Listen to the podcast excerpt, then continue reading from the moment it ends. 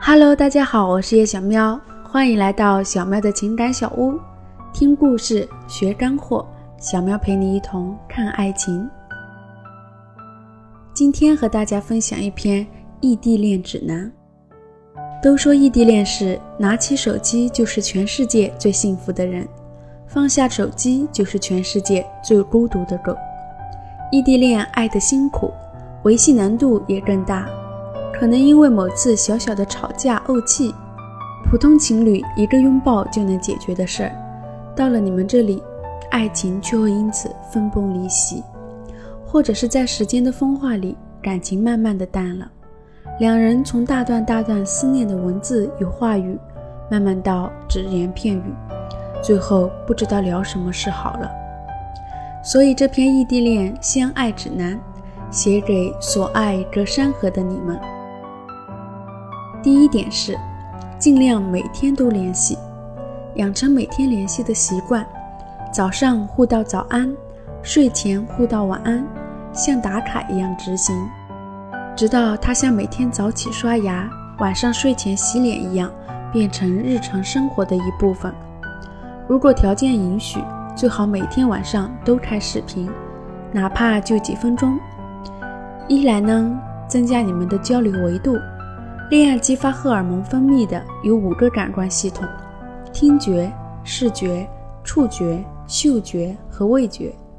普通情侣可以经常约会，卿卿我我，看着对方的眉眼、面庞、笑意或是哀愁，听着对方深沉而又磁性的情话，拉手或是拥抱，手心感受对方的温度，指尖划过皮肤，感受电流的游走。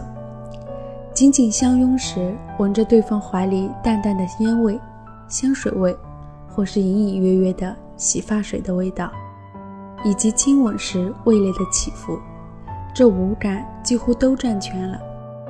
而到了异地恋情侣这里，就只剩下个每天打电话时的听觉了，其他维度都靠想象力，太单一了，所以就更需要用开视频的方式来增加视觉的维度了。让你们的一颦一笑、欣喜或是思念都让对方看到，增加他的记忆维度。二来也可以防止你头上已经是呼伦贝尔大草原了，自己却还什么都不知道。每天视频增加他发生点什么的难度，也会让苗头出现时你能够及早的察觉到，不至于出现那种他跟你提分手时床上已经躺了另外一个女人的画面发生。第二点是，建立起某个特殊的小习惯，这可以是你们之间的小暗号、小秘密等等。我看过一个孙俪的访谈节目，聊到她和邓超之间的一些亲密小习惯。她和邓超因为工作原因，经常会作息不同步。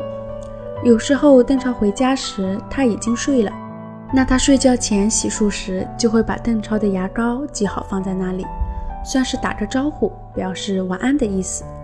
早上自己起床了，对方还在睡觉，也同样会挤着牙膏。当对方看到时，也会心领神会，心里感觉暖暖的。这就是很不错的爱人之间的小习惯。异地恋情侣就更需要发掘或是建立这样的秘密花园了。我有一个朋友，一二年时她上大学了，和男友开始了东北。与云南的遥远异地恋，那时候 QQ 空间还在盛行，男友就注册了一个 QQ 号，只加她一个好友，每天都用发说说的方式来表达自己的情感，思念时、喜悦时、失落时，或是一些甜蜜的情话，生活中有趣的事情等等。每年的纪念日就用日志来写一篇长长的情话，当两人吵架了。闹别扭了，他也会用发说说的形式来道歉，或是说出自己的感受。而我朋友每天都会去他的留言板上留言，来回应他。在这个 QQ 号的空间里，就是独属于他们的秘密花园。而如今，他们也熬过了漫长的五年异地恋，一起在同一个城市了。第三是，学会制造共同目标和蓝图，多一起畅想未来。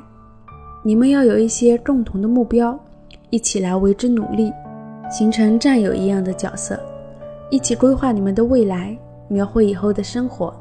记得要多说细节，比如说，以后我们在一起了，要养一只猫和一只狗，我来当铲屎官，你来撸猫和撸狗。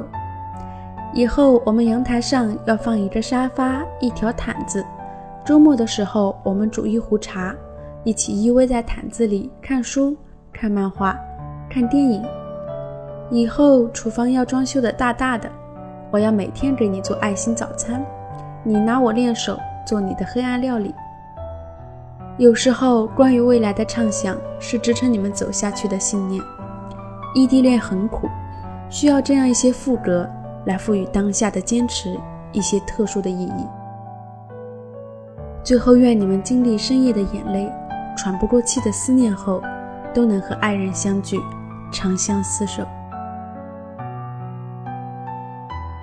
好了，以上就是今天的分享。我们下期见。